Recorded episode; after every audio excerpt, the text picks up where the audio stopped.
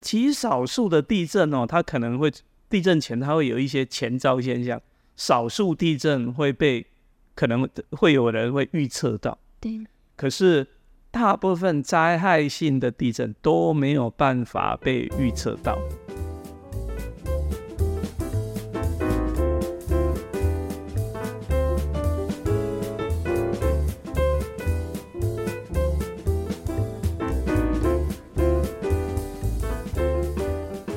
笔帮您画新闻的重点。Hello，大家好，我是 Nancy。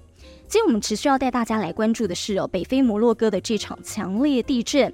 呃，我在前两天呢看到这个死亡人数是超过了两千七百人，而在过了两天之后呢，现在今天十三号，死亡人数已经超过了两千八百人了。世界卫生组织呢，甚至说，呃，在这个震央还有周边地区，恐怕。会有超过三十万人受灾哦。那灾情这么的严重，没有办法事先预警吗？还有地质构造复杂，呃，有关系吗？各媒体的讯息现在是相当的混乱。同一个地震，但是摩洛哥跟美国官方测到的规模却不一样。为什么呢？我们特别把这个呃录音机哦带到了台大气候变迁中心，访问的是对于地震速报还有预警以及地震学观测地球物理有钻研的台大吴益民教授。Hello，教授好。啊，Nancy 好啊，全球的观众大家好。教授，我们想请教是哦，就是我们看到各媒体报道，他们讲到说，诶，摩洛哥测到的规模是七点二，但是美国测到规模是六点八。中央气象局认为是六点八，呃，同样地震为什么测到规模不同？哦，就地震一开始发生的话，像摩洛哥当局，它有它的地震网，那它的地震网测出来是比较很快的就测出来，就是用它呃临近的车站测出来，它很快的就得出来了。那一般我们测得的地震大概会有一点点的，可能有差不多零点三左右的这个误差范围啦。那比较早期测出来的这个规模，因为很快的得出来，而且是在比较靠近得出来的这个规模，跟后来就是说这个地震波传到全世界去，那这个的规模就会有一点点的差异。那目前是这样，就是说大家会认为，就是说像六点八这个规模比较恰当，主要的原因就是说这地震波已经传出去了。我们地震波在比较靠近上震记录的时候，可能也会受到当地的一些影响，观测网或其他影响。可是当地震波传到全球各地的时候，这估算规模就是一个比较稳定的。那我们目前用的啊、是用所谓地震局规模，那大概就是大家是全世界都蛮认可，所以你可以看得出来，就是全世界诶其他的机构定出来这个规模大概就是六点八、六点九，那大概这个啊、地震的规模大概就是这个量级。这几天看到大家用的就是规模六点八了，所以如果说呃国际标准的依据，其实大部分是用美国的吗？还是各国都在测？可是大目前用的就是有一种叫地震局规模。那像美国也好，或者像欧洲有很多单位，现在大家比较啊、公认比较啊、呃、一致的规模，就地震局规模。那这个地震它的地震局规模就是六点八。那当然有，全市也有很多机构都在发布这个观测值。那啊、一般可能会引用像美国地质调查所所引用的这个规模，或者是啊、呃，像还有其他有一个叫 GMT 这个机构，它也在发布这样的规模。对。那我们看到就是说，呃，大家也在说，呃，这场地震呢，呃，摩洛哥受到死伤是非常的严重，甚至。有外电形容是毁灭性的强震，对，那大家就说你没有办法先提前预测吗？有这么困难吗？然后跟他们的地质构造复杂有关系吗？哦、是这样，就是说，像这地震的发生，它一定是发生在哦、地震带运震的构造，那通常是的地震会会像在这种构造发生。那这种地震的发生是这样，就是说。少很极少数的地震哦，它可能会地震前它会有一些前兆现象，少数地震会被可能会有人会预测到。对。可是大部分灾害性的地震都没有办法被预测到，所以像就地震预测要拿来做减灾的措施的时候，它是不切实际的。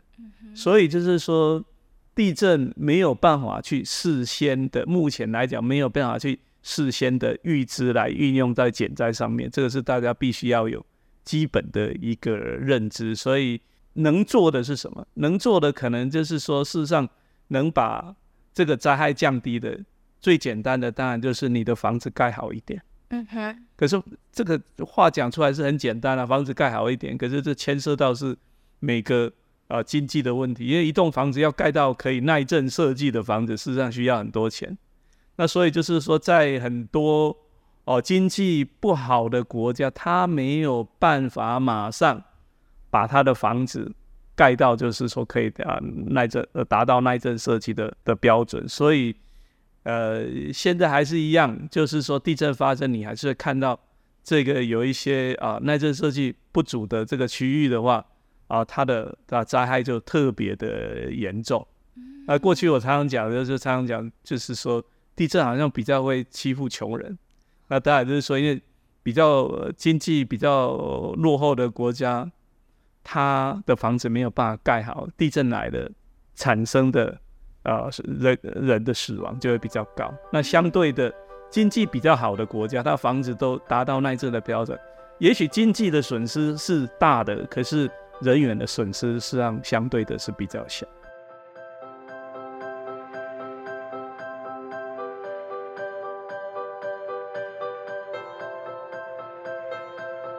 那。当然也不能只是说一个策略，就是说啊，只是说啊做到这个所谓耐震设计，当然这需要很长的一个时间去运作，哈、哦，去去操作。嗯，那大家可以比较想到的就是说，哎，地震发生之后有没有其他的方法？那目前来讲，有一种方法就叫做所谓的地震预警，就是一个地你没有办法在事先知道地震要在哪边发生，可是。这个地震一发生之后，我们的监测系统啊，我们的仪器可以很快的测出来地震可能有多大，位置在哪里，那它就可以估算地震波比较强烈的地震波到各地的这个震动大小。那利用啊、这个电电磁波跑得比地震波还快，我们就会有一些时间。来做所谓的预警，那像啊预警来讲，如果说你有比较多秒的话，就是说你的啊、平常的运用下电梯啊，可以停在最靠近的楼层，或者是说有一些如果一层楼的人，可能也有机会跑出去。好，那你的这个就是说高速铁路啦，它可以减速，那呃。这样的话，或者是你的像半导体厂可以做一些保护，那就可以达到啊，要把灾害降低。那目前可以做的是这样。那像这种地震预警，它就可以分为两种，一种就是我们讲的叫区域型的地震预警系统，就像中央气象局，地震发生之后，很快的测出来地震在哪里，那对整个区域发出预警。那这个原理就是利用的，就是说我刚刚讲的这个电磁波跑得比地震波还快。那这种叫区域型地震预警。台湾目前所采用的这个哦，中央气象局所发布的这个的预警就是这种的策略。那还有另外一种的叫现地型的地震预警系统。那所谓现地型的预预警系统，就是你这个地震一发生的时候，这个。地震波初始的震动，就是像来的会是先是 P 波，那通常 P 波酿成灾害的几率比较低，因为地震的波啊、主要的能量是在后面的 S 波，就是剪力波来携带。所以如果说这个你的测得 P 波的时候，你可以知道说剪力波的振幅震度有多大，那你大概就会有。几秒的时间来做啊预警，那就可以做一些啊，也是可以做降低的这个灾害。那当然就是说，这时间很短，你可能没有办法说人跑出去，可是你至少说以人来讲，可以啊保护头部啊躲起来哈，做基本的防护，或者是像电梯的运用，或者是像半导体厂的运用，或者是交通的运用。或者是现在有一种就是比较属于就是主动抗震的房子，它可以做启动起来来保护它的房子，这一些都可以达到啊基本的效果。对，B 波地震警报器就是教授发明的嘛，就是教授发现到的这个呃，就是我们可以提早去预警这样。那它可以提早到什么程度？另外还有就是说，呃，刚您说呃。S 波是剪力波，那 P 波我们要怎么解释？哦，P 波我们一般称为重波或者是压缩波。哦，P 波就是像我们讲话的时候，这种就是属于 P 波，它是这样震动传到你耳朵这种压缩波。哦，那呃，像所谓的 P 波警报器，像我们开发的这个 P 波警报器，那个就是利用就是我们从过去的啊灾害的地震里面去发现的一些经验值。就是说，地震学家都是从地震的灾害里面去汲取教训的啊。地震的灾害，那从记录里面我们就发现说，事实上在呃大的地震、灾害性的地震，呃一开始的这个 P 波的震动，它跟后面剪力波的震动，它有一定比例的啊、的关系，所以我们就可以用一开始 P 波的这个的资讯来估算后面剪力波的强度。那当然，这个就会距离时间。啊，距离这个正央越远，它可以运用时间就就越长，因为这个 P 波跟 S 波一开始在正央的时候，它是在一起一起跑，跑越远的时候，两个分开的啊啊越开，因为两个传递速度不太一样哦。那通常就是说，在靠近正央，可能就会有两到三秒或者三到五秒的这种预警时间，在正央附近大概大概只有几秒这样。那你如果说离啊，正央比较远一点，你可能就是说一百公里以外，你可能就可能会有哦五秒到十秒的预警时间这样。只是说距离再远一点，我们可能就不是用这种限地型预警，因为是区域型的预警系统，它就可以更早的来提供。这样，那所以一般就是说，这种限地型的预警系统跟区域型预警系统是啊混合的在使用。呃，教授，我就这个字面上的意思啊，区域。跟现地，现地感觉是比较临近我们的，区域是一个大范围的，对，对不对？就是像中央气象局测的一个地震，在花莲，那它可能在十十秒或十五秒左右测出来，这个剪力波可能跑到这个十五秒到十五秒，剪力波可能跑到五六五六十公里的位置，离震央五六十公里，那当然就是说要预要区域型预警，再靠近震央就来不及了。可是，在五十公里外，像台北，你可能就会有哦十五秒，或高雄都有十五秒的预警时间，那是这对整个区域发出预警，那这种叫区域型预警系统。那限地型预警系统，所谓限地型，就是说啊，我是有一个仪器，像 P 波警报器装在限地。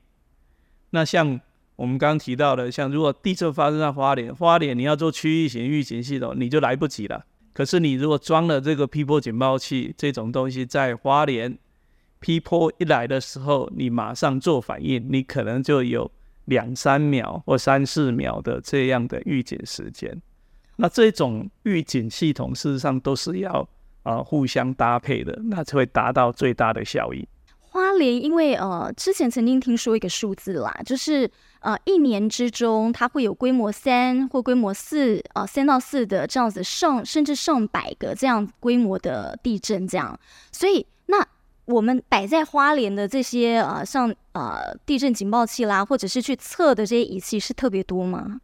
呃，事实上，地震警报器这种大概就是都比较平均的分布了。OK，因为呃，对于我们来讲，整个设计的理念是这样，我们。知道地震下一个地震在哪边发生，所以我没办法，就是说我把这个仪器或什么都投入在某一个区，我们只能是很平均的分布。那我觉得对我来讲，我是觉得这个是最佳的策略。在台湾是这样，就是说你可以看得到很多地方平常地震比较少，它不代表的它不会发生地震。像在啊一九九九年的九二一地震，车龙埔断层。的的这个这几级地震发生这样，车龙埔断层在之前它并没有什么活动的的迹象，对，所以对我们做呃减灾的工作来讲，我们不会去猜下一个地震在哪边发生，我们能做的就是说比较平均的去做，因为这样的话啊、呃，平均的让地震仪去做呃分布，那这样可以比较虽然嗯。有效的资源应该投入在最紧急的地方，可是对这种我们做的自然科学这种自然现象比较难去预测哪边会发生。我们能做的就是比较一个呃比较平时的态度来面对。懂，真的。呃，昨天跟呃温教授也有聊到，对，他说像嘉义，就是这近几个月来，他们本来预估呃过去嘉义就是没有。这么四以上的结果呢？呃，近几个月来是连续几个规模五以上的地震。就像呃教授讲的，就是说我们这个呃地震测的这个仪器，其实应该是平均来，也要平均的来分布来去呃建置这样子。那教授您刚说，如果我们有现地形的这个地震系统的话呢，其实我就可以更快更早去做警报了，这样子。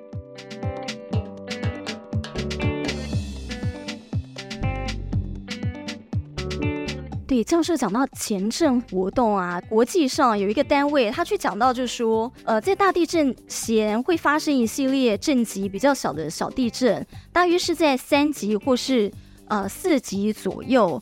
教授他这样子翻译过来，这个是正确的吗？资讯？呃，前震就是说前震的活动，一般事实上有些时候我们很难去。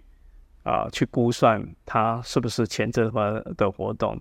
如果说在没有地震发生、没有主震发生的时候，很难去估算。就在当下主震发生，你就很可以知道说这是是一个前震活动。就像台东的这个发生的前面有比较也是蛮大的地震啊，嗯，可是后来又更大的发生。对，那这个有时候我们很当下很难去做一些区分。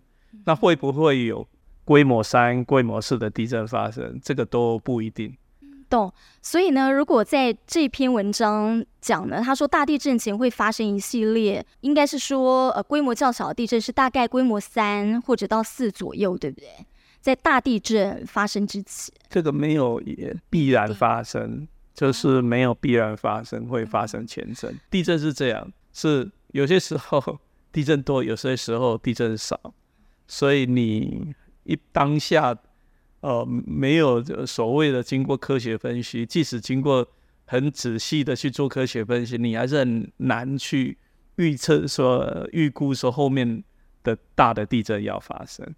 所以比较简单的就是，呃，大家要买房子的时候，事实上从我们的去生活的形态的行为就来改变，就是说，你既然你要盖房子或者你要买房子的时候，你就选择。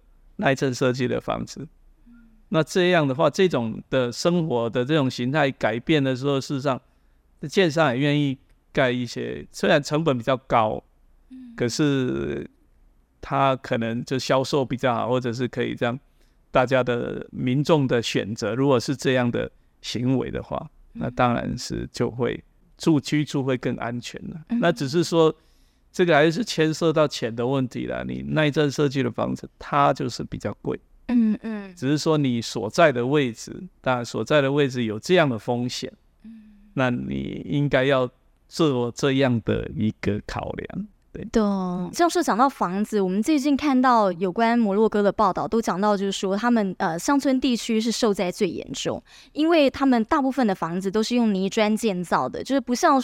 说呃，台湾我们现在开始啊，透过这个呃地震经验去学习，开始那个建物啊耐震度越来越高。教授，那我想请教一下，因为我们距离他们那个真的也非常遥远，但是呢，外地有去讲到说，科学家说他们的地质构造很复杂，所以预警也困难。这个他那边你从地形来看，它就是一个呃山脉的附近嘛，会隆起一个山脉，那很显然它就是你看。平原区域如果什么都没有，它会出现一座隆起的东西，那它就是有所谓的可能有断层的作用、地质的作用，让这个地隆起来嘛，就就是会有断层的活动的问题。那当地也是这样，那只是说当地的这个要看啊，就是要看做有没有做很好的基础的一个调查。如果你基础的调查比较好，像。在台湾，我们可能会设了很多地震站，我们也会设了所谓的这个大地测量的的这个说像 GPS 那一种东西来观测整个地壳变形，那我们就会更能容易的掌握这边的地底下构造。那这个都是要呃在事前很长的时间就要去啊、呃、去做研究、去做分析，才能比较容易了解。那甚至在像啊、呃，像台湾，我们很多的这个所谓的活动断层，我们都是去做了槽沟开挖，就是把这个断层在地底下呃地表的的这断层把它挖下去，那去找，就是说啊、呃，我们目前像仪器观测，大概就差不多一百年左右，有有记录到了可能一百年。可是你把断层这个挖开来，你就会知道说，过去可能几千年甚至到万年，这个断层有错动过。那我们就会知道说，啊，这一条断层它可能活动的这个频率大概是怎么样，大概多久会动一次。那这样的话，我们在做未来的所谓的地震危害评估的时候，我们就会知道说，诶，这条断这个区域它的。地震的危害的情形是怎么样？科学真的太厉害了耶！教授刚刚讲说，我们透过仪器记录是大约一百年，但我们如果挖凿下去的话，去了解它地下断层的状况，我们甚至可以知道它千年之前它有没有它的活动状态。这样，要看就是是地底下的保存，一般是可以的看得到哦，可以大大的有挖得好的话就可以看得到。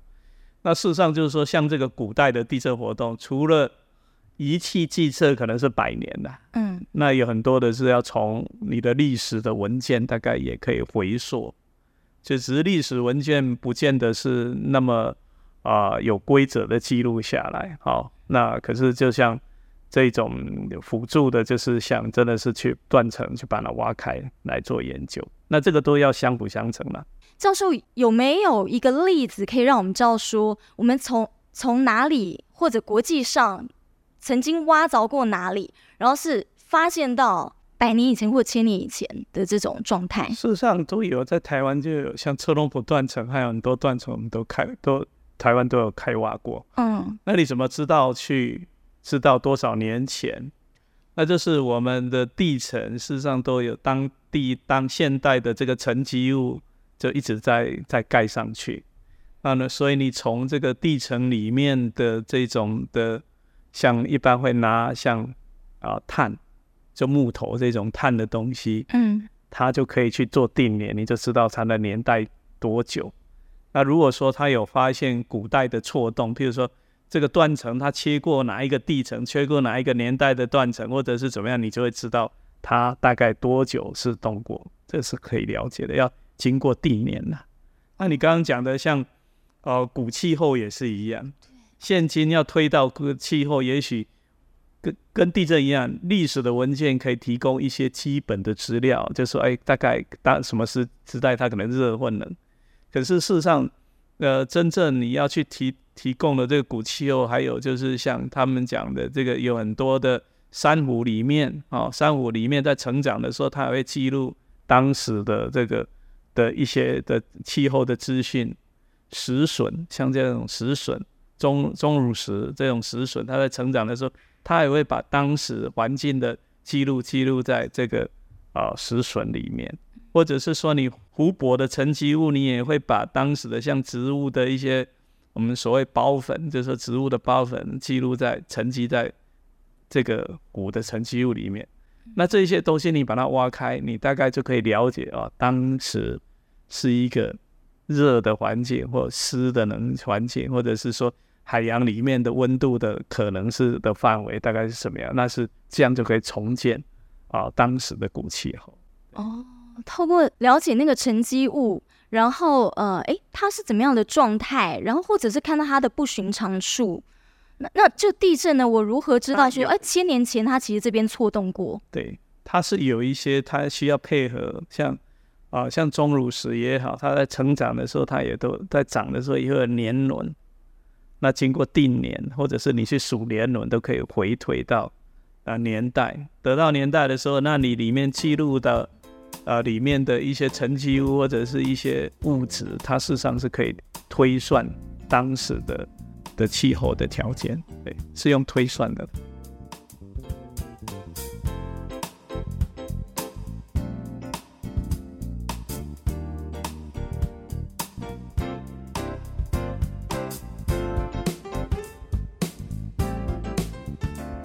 好，教授说到了这个仪器哦，呃，大家也在讲说呢，诶，科学家其实现在还在找这次摩洛哥的地震的断层，所以科学家通常怎么知道地下深处发生的断层运动？就像教授讲，刚运用这些仪器，那比方说运用怎么样的仪器，我们了解它的这个断层的错动运动吗？哦，像一般哦，要了解说这个地震发生之后断层在哪里，有几种的策略了哈。第一个，你就把地震位置定准了。那你如果说它有余震的序列，余震通常就是发生在主震的周遭。那如果说你把余震的序列定得很清楚，那你大概它的分布大概就会是很接近这个断层的的附近。那这个就是第一个可以知道说它可能的位置在哪里。另外一个地震学家会经过这个地震波哦的波形，这个有点会有点有点讲的比较复杂一点。不过就是它就是可以看这个地震波的波形长得怎么样。譬如说，它如果是呃东西方向呃倾斜，或这个南北方向倾斜错错动产生来的波就会不一样。那我们就会去了解到说。哎，位置大概在哪里？可是它的倾向是怎么样？我们就可以了解到说，哎，它可能是在哪个方位，是怎么样错动？那它的所谓的啊方位，大概也可以得得出来。那从这一些里面去繁衍的话，去推算，就可以估算说地底下的位置在哪里。比较直接想的，就像余震的分布，就是说余震分布一定是。周围是这断层的周遭嘛，因为它是要调节周遭的这个应力，所以你大概是可以这样抓得出来。那通常在像啊、地震观测仪器比较少的地方，就是因为没有很靠近的仪器在附近，所以你可能啊、定出来的地震的位置误差也比较大，就不容易去分辨了。呃，这次其实看到呃教授啊，还有其他哦各。大学的相关地质啊、地球科学的教授，大家组成的这个台湾地震科学中心，已经很快的把呃摩洛哥这次强震相关的资料资讯都收集起来了。你们希望传达的，事实上就是说，一般民众都会有想要求知的欲望嘛。这个地震，这个地震发生，它为什么要在那里发生？嗯，所以都会有求知的欲望。那当然就是说，想要知道为什么。那这个 team 就是来把哎把这个信息把它整理。那在这个过程，实际上很重要的就是所谓的呃科学教育的问题，就是说除了让你了解以外，我们也希望是透过像这样的机制，把啊一些像刚刚讲的耐震也好，或者是比较基本的地震科学的知识、地质科学的知识，在。呃，每一次每一次地震发生的时候，让大家多了解一点，那这个也是我们想传递的事情。其实我从您的人物报道去看到，就是说您对于海洋科学、地球科学这方面呢、啊，就是一直就很有兴趣，然后所以一直去深造、深入研究。对，是让我们对很多事情都很有兴趣，所以不管是从事像以前是念海洋，那后来从从事地球科学，做地震学，事实上，我们对于未知现象就一直都很有兴趣。可是后来就是到了呃开始工作以后，事实上，呃有兴趣是一回事。那我们现在想做的就是说，像做地震来讲，我们想做的呃不只是有兴趣，而是要达到可以减灾。因为地震这很多自然现象，它就是会有时候就会带来的一些危害。那怎么样降低危害？那我觉得这个就是会更实用一点，所以，呃，从求知了解，那慢慢的啊、呃、做到这个减灾，这是我们一直都是啊、呃、秉持在做的事情。事实上也不只是做了这些工作，那像在我开发了像啊这、呃、地震预警系统这个，或者是皮波警报器这边，事实上。像在台湾的这个发展就比较好。那像我这过去五到十年的时间，过去五将近十五年的时间，事实上就都在协助其他国家去建立这样的系统。哪些国家？我们有去的像呃像越南啊、印尼，印度、中国委员去的，我们也协助了韩国。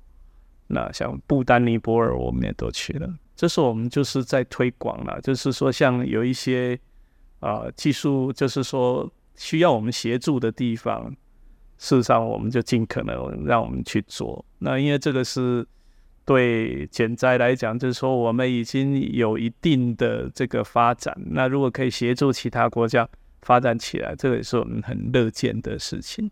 事实上，我今年才也是去希腊协助他们发展系统。嗯，那我们这次协助他们是哪个部分？没有，就是在雅典那边，他们有一个机构，嗯、那他们有一些地震网，那我们就协助他们开发。就是地震发生之后，你要知道灾害在哪里，你需要的就所谓的震度图。嗯、一个地震发生之后，你马上马上系统可以告诉你说，哎，震度分布是怎么样，哪一些高震度的在哪，你才知道说。呃，有没有灾害，或者是是不是启要开始启动救灾动员？呃，这个就是我们一般在做的，对，能协助的我们就尽可能协助。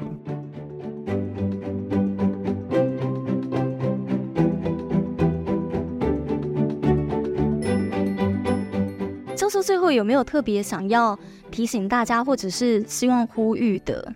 呃，我就觉得就是说，可能就是如果地震。的减灾方面，真的就是从生活习惯改变吧。就是说，你在选购房子，选择耐震的房子，那你的家里的摆设，那平常就具有这种危灾意识。可是不要害怕，那事实上也不用过度的担忧啊，未来的地震会发生。家里的摆设，就是家里面，譬如说你大型的东西，有一些能固定的就固定，就是说你看到。有很多啊玻璃啊或者一些东西，哎，一摇它就会掉下来的。那当然就是说，事实上多做一点点的这样的呃考虑的话，呃，地震发生的时候，它造成的困扰就会小一点。其实教授的想法跟嗯荧光笔当初在做企划制作的时候是一样，就是说除了我们想要告知大家说哦新闻讯息哦现在哪边受灾了，然后那个灾情大概是怎么样之外，那大家是不是可以从这次的灾情经验当中去有所学习？透过这个新闻，我们其实是可以去了解一些科普或是一些呃背后的知识这样子。谢谢教授，谢谢感恩。